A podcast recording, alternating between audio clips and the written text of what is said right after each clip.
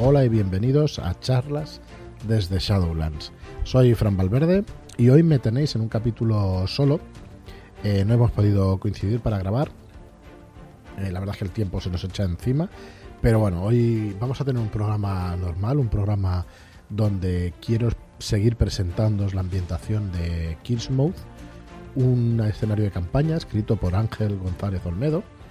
Y bueno, es nuestra intención que durante estos, estos meses que quedan hasta la preventa, pues que podáis tener toda la información posible sobre este módulo, sobre este escenario de campaña para la quinta edición del juego más famoso del mundo. ¿Qué es Gizmouth?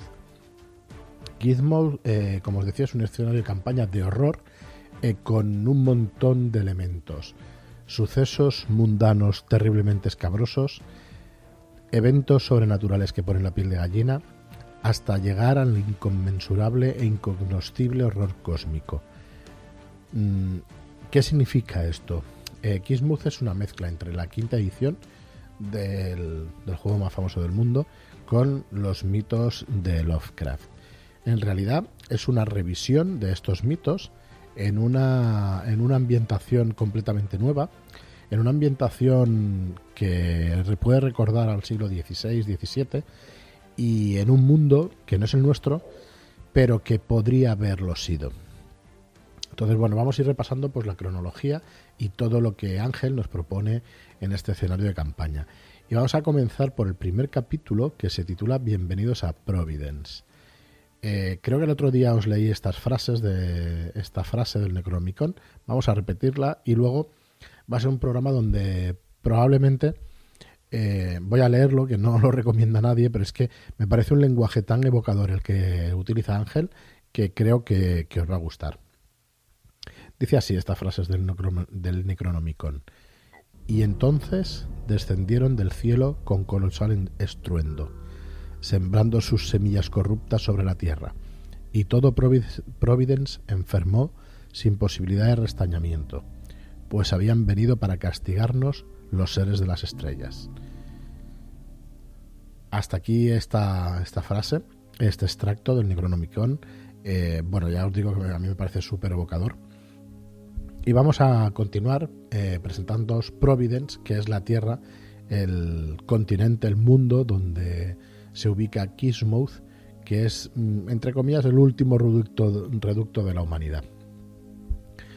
La Tierra ya no es la misma desde la era de la calamidad, cuando ocurrió la llegada. La devastación fue tan intensa y terrible que las montañas lloraron sangre y enfermaron los ríos por diez años. Los valles croaron lamentos huecos, y en las cuencas se respira un aire pestilente y enfermizo. Los bosques se cerraron sobre sí mismos formando una oscuridad bajo sus ramas retorcidas, y sobre ellos cayeron todos los pájaros del cielo. La buena tierra, que antes diera frutos a la gente de la región, escupía ahora especies silvestres nunca antes vistas por la humanidad, y muchas plagas se sucedieron mientras las fosas y los pantonos emergieron de forma azarosa sobre caminos y comarcas que inundaron para su total perdición. Pero de lo que más se habla es del silencio aterrador, los escasos testimonios de aquella época cuentan que la melodía de la naturaleza, antes compuesta por la alegría del agua fluvial al correr, el canto de los pájaros de razas ya extintas y de un viento fresco que traía con sus aromas la flautada armonía de los ricos parajes y el crujir de las ramas vivas, toda esa melodía se había extinguido. Era un silencio sobrenatural, incomprensible. Fue este silencio tan aterrador que resultaba insoportable siquiera estar despierto como si una sensación de incomprensible preocupación palpitara en el pecho de cada criatura, de una forma tan inconmensurable como la vastedad del cielo.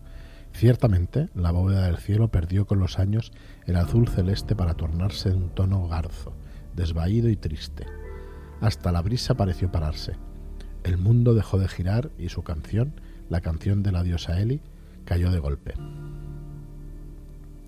La memoria de la humanidad está nublada por los 200 años de hambruna, horror y calamidad que siguieron. Ese silencio borró la historia misma de aquellos dos siglos de los que nada se recuerda, pues no hubo país alguno que sobreviviera al desastre. tan solo un residuo confederado de culturas logró salvar los únicos rescoldos de la civilización, emergiendo al mundo en el momento en que la maldad pareció dar una tregua y se había retirado. Por el momento. Ahora, Providence es un lugar marchito, doliente y triste. Aunque siempre fue una tierra habitada por la humanidad, y salta a la vista que por ciertos, eh, por ciertos de lugares salpicados por vestigios antiguos y construcciones ruinosas de las que nada se sabe ya, parece no haber un registro fiable de qué ocurrió antes del desastre, hace más de 1600 años. Los pocos documentos históricos evidencian que hubo varios reinos antaño, pero no queda absolutamente nada aprovechable de ellos. La tierra de Providence está cartografiada, pero no explorada. Ese conocimiento se perdió con el cataclismo. Existen cientos de rincones oscuros y multitud de parajes desconocidos en la actualidad, a los que pocos se han atrevido a internarse. Las distintas culturas que ocupaban antiguamente la región eran conocedoras de cada hectárea de su terreno, pero en los últimos siglos esa se ha hecho extremadamente difícil de consolidar debido a los abruptos cambios que la naturaleza invasiva y trastornada ha producido en el entorno. Aquí empieza Providence, un leve vistazo al mundo salvaje. A pesar de estar enferma, Providence es una tierra rica en accidentes geográficos, desde las colosales montañas, cadenas montañosas hasta las cimas más profundas. La región va cayendo en suaves pendientes moteadas por colinas y altozanos, o abruptamente en precipicios y quebradas que interrumpen de súbito los pasos del caminante. Las tierras altas están dominadas por un frío asesino, donde el hielo se adueña de forma impertinente de las cimas. Más abajo, la nieve se va esparciendo hasta besarse con los bosques boreales de coníferas y abetos, que decoran los taludes y las fandas de los montes. Sobre estas planicies pueden encontrarse lagos de aguas mansas y estanques negros que tímidamente van escapando de las altitudes al amparo de las cañadas, ocultas de un sol aún débil. Los ríos que se forman aquí riegan el paisaje hasta las tierras bajas, constituyendo uno de los pocos recursos para la vida. A lo largo de su recorrido, un puñado de aldeas tristes sin nombre ni dueño se hacinan en algunos meandros, siendo las únicas señales de civilización en cientos de millas a la redonda. Pero el discurrir de las aguas se torna inseguro cuando se oculta del cielo, a menudo bajo los bosques frondosos de sauces maliciosos. Muchos de ellos son tan densos que se ha hecho imposible penetrarlos, aun siguiendo el curso de los ríos sobre los que se ciernen para, hacer, para drenar la pureza de la montaña. Lo cierto es que armarse de valor es todo, es todo cuanto tienen los providencianos para cruzarlos, pues no existen expediciones ni recursos autorizados por los gobernantes.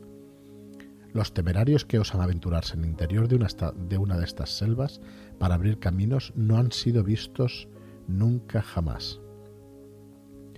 Esto hace especialmente costoso viajar por Providence, pues con el paso de los siglos, las pocas sendas seguras se han constituido rodeando estos accidentes. Al fin, las aguas, ya enfermas, mueren en la inmensidad de un mar frío y estéril, donde la vida marítima es escasa y está dominada por cosas que los providencianos se cuidan de no nombrar a la ligera. Es difícil ver el sol del levante, que va emergiendo cada día con una luz fría y gris entre una niebla estanca que se ha sentado de forma perenne sobre las inquietantes aguas negras. Es por eso que el mar que circunda Providence es llamado el Mar de la Bruma, donde los navíos intentan no perderse, no perder la línea de costa de su vista. Una, una tierra de peligros, si bajo el cielo Providence es un lugar a menudo inhóspito y en su mayor parte desconocido, todo cuanto hay bajo tierra es abrumadoramente inescrutable.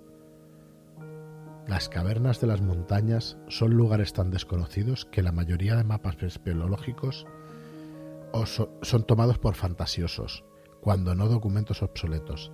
Estas conjuras, estas conjeturas, perdonad, salen del miedo a refutar la existencia de esas galerías de las que hablan.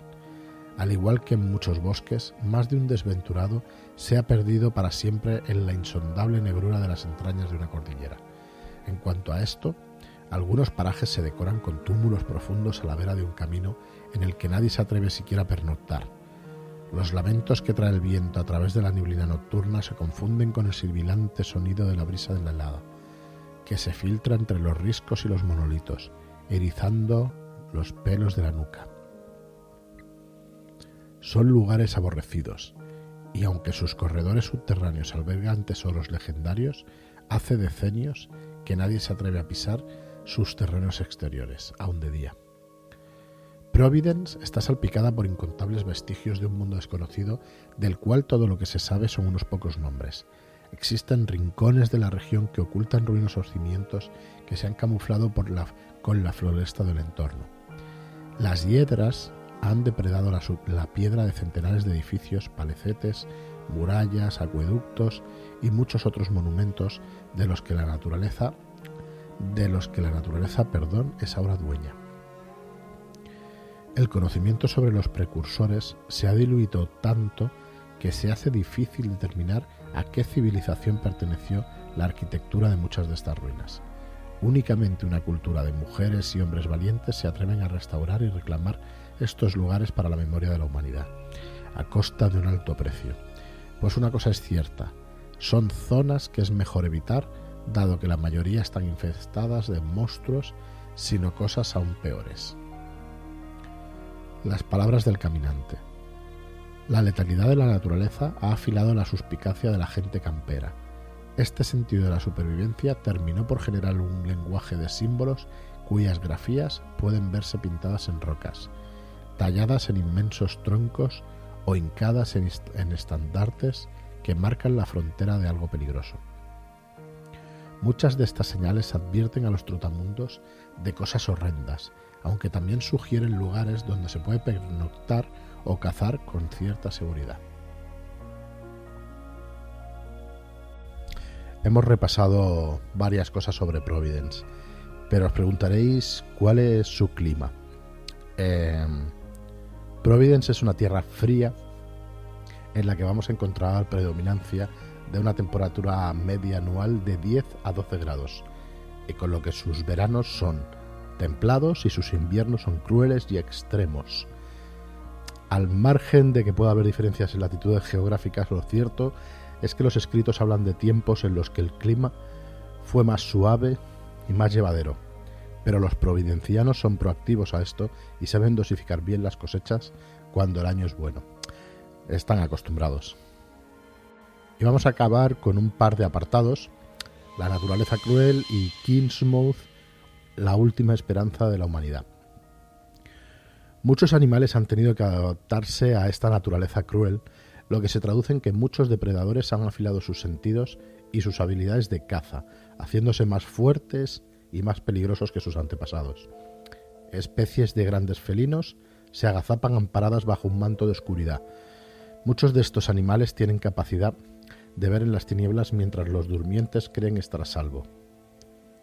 Los osos, los perros salvajes y algunas aves gigantes son especies temidas por aquellos que deciden aventurarse en las tierras salvajes.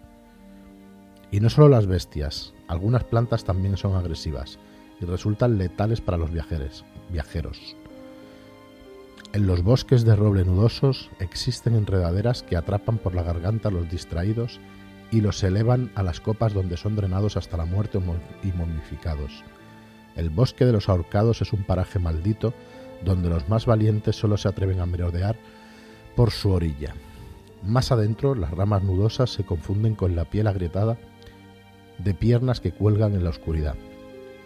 El rosal negro es otra planta con la que hay que tener cuidado.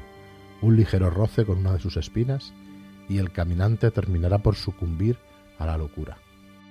Hasta la misma tierra parece resentida de su enfermedad, y como si de una herida en la piel se tratase, supura ponzoñosos pantanos y ciénagas de aguas venenosas y pestilentes.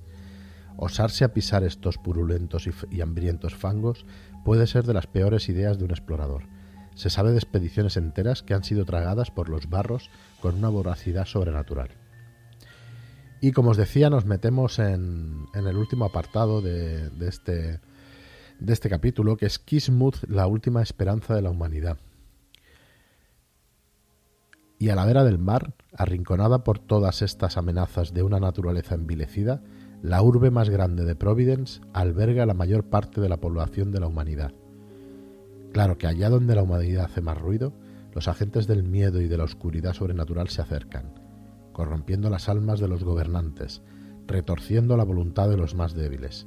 Esto hace de la ciudad un nodo de oportunidades, pero también exponerse a una amenaza mucho mayor que la de la misma naturaleza. Mezclarse con la diversidad de su idiosincrasia reporta beneficios, a menudo a precios elevados, y solo sobreviven aquellos que sacan lo mejor de cada parte librándose de lo peor, ya sea por la fuerza o por el escamoteo.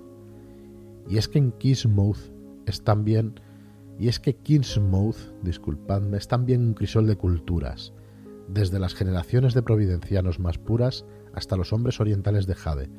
La ciudad acoge a montañeses, comunidades de la meseta interior, algunos pueblos insulares y forasteros que provienen de países cercanos siguiendo la línea de costa por mar.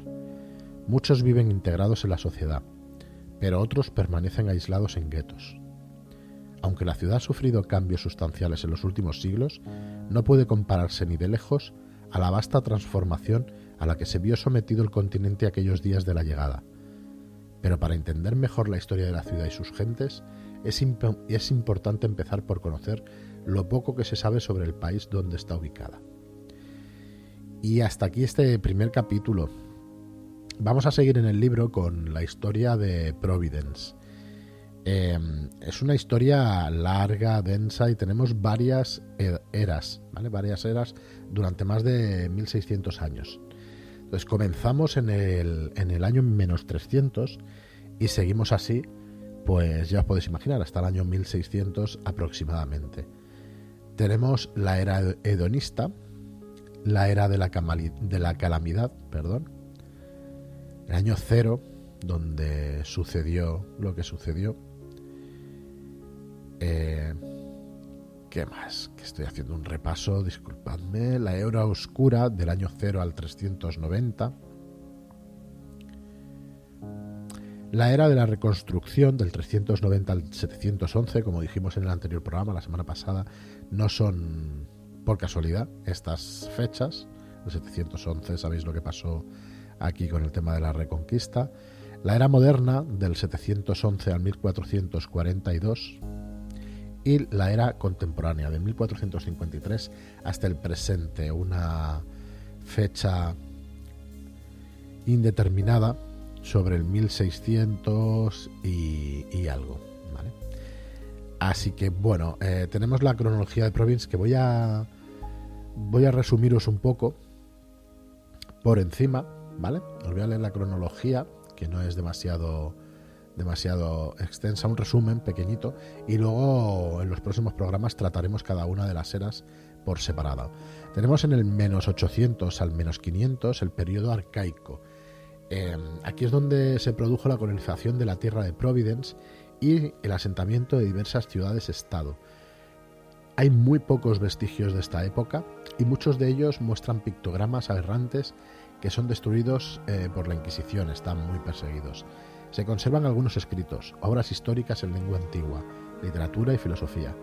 Las estrofas de Dizan fue escrito supuestamente durante este periodo, y muchos ocultistas ubican el texto de la, de la ciudad sumergida en esta época, aunque se cree que es mucho más antiguo. Recordad que hablamos del menos 800 al menos 500 antes de la llegada. Del menos 500 al menos 300 tenemos el periodo clásico.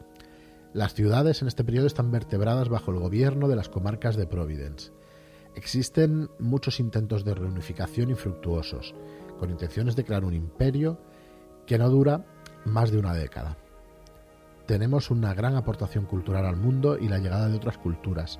Se suceden un montón de, de guerras crueles que sin embargo permiten el florecimiento de épocas más brillantes. Las matemáticas y la física están en auge. Es la época de la que se conservan más escritos, sobre todo de historia, de arquitectura y de ciencias. Se cree que los cimientos de una ciudad donde se ubica la actual Kismuth se construyen durante esta época. La era hedonista que decíamos antes que comienza un poco en esta historia de Providence y que trataremos en el siguiente programa, era una época de paz extendida. Fue del, mil, del menos 300 al 235 antes de la llegada.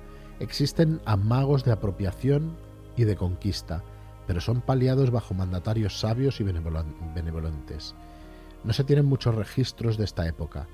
La prosperidad letarga el avance de la humanidad. El planteamiento de la religión politeísta a nivel nocionológico se encamina al paradigma monoteísta. No termina por consumarse debido a la llegada del ser de las estrellas. Y llegamos a la era de la calamidad, del menos 235 al año cero. Este es un periodo de grandes cataclismos y calamidades. La tierra se oscurece y grandes formas caen del cielo, devastando regiones y provocando maremotos. Muchas criaturas, más antiguas que la humanidad, son despertadas y comienza una guerra entre estas y un ser venido de las estrellas. La tierra se quiebra y las ciudades son masacradas. Los pueblos son disgregados y muchos pierden su identidad, que no recuperarán hasta siglos después, cuando la humanidad se sienta segura sobre la tierra. La figura que unificará a los pueblos proviene del final de la era. Es la hija pródiga, una mujer que resucita a los dioses nóticos, eh, tónicos, perdón, de la tierra y ayuda a desterrar a los primigenios. Mientras tanto, se han ido creando cultos en adoración a los primigenios, sectas que sobrevivirán entre tinieblas a lo largo del tiempo. A partir del año 0 hasta el 390 mm, viene una época, una era oscura, desde la historiografía actual se, se estima que el 96% de los registros y las obras de la humanidad se pierden en esta época. Sobreviven, curiosamente, ciertos volúmenes de execrable naturaleza, los manuscritos nacóticos y el libro o el libro de Azazoth. Se inician una serie de guerras entre los seres humanos por ocupar los territorios. Se establece un reino unificado en Providence bajo el mandado eh, de una teocracia. Y a partir de aquí, del 390, tenemos la era de la reconstrucción. Un extranjero del sur deja un extraño tomo en Kismuth. Está encuadernado en piel humana y la tinta usada es sangre. El nombre del libro es el Necronomicon, y en él se cuenta mucho acerca de la naturaleza de aquellos que vinieron de las estrellas y otros dioses usurpadores de los mitos. Esta información es crucial para aprender el mundo actual y orienta a la humanidad con respecto a su pasado perdido. La Tierra va sanando paulatinamente, pero la naturaleza es una versión más agresiva de lo que fuera antaño. A pesar de que existen lugares hermosos, la mayoría de estos sitios parecen aún peligrosos. Las regiones están anegadas de un territorio hostil y salvaje. Bosques invasores, riadas gigantescas de aguas turbulentas que bajan agresivas y una floresta enfermiza que deja domesticar que se deja domesticar mediante una agricultura costosa. Aparecen nuevas especies de plantas y eh, el alimento logra abastecer a varios grupos de granjas que se confederan tímidamente en pequeñas comarcas, aunque éstas finalmente son fagocitadas por el reino que se ha constituido por toda Providence. En esta época es cuando se funda Kingsmouth. Tras un periodo de revoluciones, el último rey de la región es derrocado. No existe ninguna prueba de ello, pero tanto él como su séquito son secuestrados por un culto sin nombre, adoradores de los primigenios de las aguas. En las playas de la ciudad de la última posada ofrecen al rey cautivo como sacrificio, que es masticado por una criatura primigenia. Se refunda la ciudad con el nombre de Kismuth que es el núcleo urbano más grande en cientos de millas, y se establece en ella un gobierno monárquico con una administración. El hambre y la miseria reinan durante 100 años más. Y llegamos aquí a la era moderna, del 711 a 1453. En esta era moderna vamos a, encontrar, una repentina migración de gente de piel clara y ojos rasgados que llega a Kismuth llega a través de la bruma. Vienen en gigantescos barcos sobre los que tienen casas construidas y dicen huir de calamidades sufridas en la otra parte del mundo. La colosal flota está poco militarizada, pero la región da la bienvenida a los nuevos visitantes que traen especias, sedas y otros juguetes desconocidos en tiempos de escasez. Traen también un material precioso, el jade, lo que les hace ganar el sobrenombre de pueblo de jade. La prodigalidad se agota y el pueblo de Jade es confinado en guetos, lo que hace que la ciudad vaya creciendo y sea grande. La presencia de tantos cultos durante estos siglos, unida a la masificación de las regiones y culturas con cuerpos de leyes distintos, obliga a la refundación legislativa. Los siete libros crípticos de la Tierra traídos por este pueblo son un compendio de textos con escasas traducciones, y la original está en lenguaje oriental, es un libro prohibido. También rinden culto a una filosofía contenida en otro manuscrito de ocultismo llamado I Ching y que en los próximos años será vetado por la iglesia de Kingsmouth, dados los repugnantes rituales asociados a su lectura. La imposibilidad de hacer y de perseguir, bueno, de, todo este crecimiento de cuerpos de leyes distintos y de esta refundación legislativa, eh, hay una imposibilidad de hacerlo secularmente debido a los intereses de las familias más poderosas de la región y hace que esta potestad caiga en manos de la Santa Iglesia, que la veremos, no os preocupéis, y la, desarrollaremos. Siendo esta, la Iglesia, la Santa Iglesia, el lazo entre la unión de entre Kismouth y el resto de pueblos. Nace así la Inquisición como instrumento de control social y como necesidad a la crisis religiosa que se está gestando y que alcanzará su culmen en siglos posteriores. Aparece el libro El martillo de las brujas, el Malleus Maleficarum, un compendio sobre estas pérfidas criaturas y cómo cazarlas. El manual toma una gran relevancia en la Santa Inquisición, que lo propugna en palabras del sumo inquisidor Ogris II como libro de ejemplar valor y sabiduría. Las armas de fuego impulsan aún más su desarrollo, lo que hace que en los siguientes años que las pesadillas del mundo estén más controladas, y con ello exista una tendencia aún más fuerte a creer que los monstruos son personajes de las leyendas. El nuevo mundo. Ya lo veremos más adelante, pero la necesidad de encontrar tierras fértiles y lugares libres de la sombra del mar lleva a muchos marineros a embargarse en misiones más allá de las aguas, de las que nadie regresa. La expansión y el colonialismo tienen lugar con el descubrimiento de un nuevo mundo en Occidente, que en un primer momento parece libre de la corrupción. Durante los últimos años de este periodo empieza a haber indicios de, que hay otra clase de primigenios en esas tierras lejanas, quizá igual de antiguos que los de Providence. Estas evidencias son tapadas por la Inquisición, y a Kingsmouth solo llegan historias vacuas y fruslerías de marineros locos. Y por fin la era contemporánea, de 1453 a la actualidad, y de 1620 a 1640 es hoy en día. Vamos con la era contemporánea. Aquí se produce la última crisis religiosa y el fin de la monarquía. Aparecen nuevos eh, paradigmas teológicos y los cimientos de la fe se tambalean entre monoteísmos, politeísmos, religiones animistas y otras sendas espirituales. Muchos prelados son conducidos a la purificación de las llamas por contravenir los mandamientos de la providencia. Empiezan las excisiones sociales y revueltas, y muchos providencianos son diezmados, sobre todo la gente del campo, que empieza a pegarse mucho de los disidentes. El cisma llega a la política y Parexis III, último rey absoluto de Providence, es objeto de protestas por parte del estamento villano y de críticas por parte de sus iguales. La respuesta del monarca es cerrada y en el 1556 Parexis lleva a cabo un plan de expropiación y muchas familias importantes son detenidas y ejecutadas en masa. La burguesía se pone del lado del pueblo llano y lo usa para consumar la revolución. Los aristócratas pactan con los, burgueses, viendo reducidos sus derechos políticos y permitiendo a estos participar en sus, en sus propios intereses. Finalmente, Kingsmouth y sus alrededores se transforman en un ducado regido por la familia Corel, y las ciudades hermanas tienen libertad de incluirse dentro de la región o hacerse independientes. El gobernante, Agros Corel, se arroja el título de Gran Duque y Senescal de Kismuth, con tratamiento de alteza.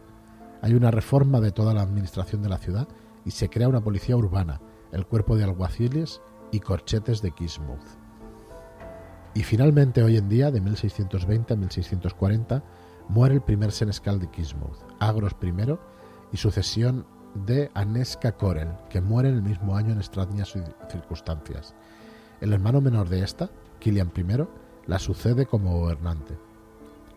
Mao Fu, un anciano del pueblo de Jade, traduce por primera vez un libro de otras épocas llamado Prácticas del Gul. Este compendio es estudiado a fondo por Trémulo Kael, Kael, que regala una copia a la gran biblioteca de Kismuth, pero la iglesia lo veta el año siguiente. En 1625 una estrella roja brilla en el cielo. Los eruditos y los astrónomos no logran identificar el cuerpo. La Iglesia toma esto como signo del fin de los tiempos. Este mismo año se pretende exponer una obra teatral maldita, El Rey de Amarillo. Con ella se quiere convocar a Hastur y la ciudad de Carcosa, cerca de la provincia. Así que hasta aquí la cronología de Providence. Vamos a ir a repasando un poquito más en, profundidad en los posteriores programas, espero que con compañía, que no se les haya hecho demasiado aburrido por, por leer esto de esta manera y que bueno, que os haya desatado un poco la curiosidad acerca de este mundo, de Providence, de Kismuth y de lo que os vais a encontrar con esta con este nuevo escenario de campaña y bueno, nada más. Eh, esperamos vuestras, vuestros comentarios, vuestra pregunta, decidnos qué os ha parecido. Em, ya entiendo que puede ser un poquito aburrido que hable yo solo aquí en el podcast, pero por favor, em, decidme sobre todo si se ha seguido bien, si se ha entendido y si os parece bien que, hagamos estos extractos del libro de, de Mode, ya que bueno, es eh, enorme en extensión y como veis, pues un dechado por completo de, de imaginación y de mezcla que, bueno que, ha conseguido Ángel González Olmedo pues construir una cosa absolutamente nueva y que no existe por supuesto. Tiene fundamentos tiene cimientos de, de cosas que conocemos pero yo creo que ha quedado una cosa más que atractiva. Muchas gracias a todos por estar ahí por escucharnos por seguirnos y hasta el próximo programa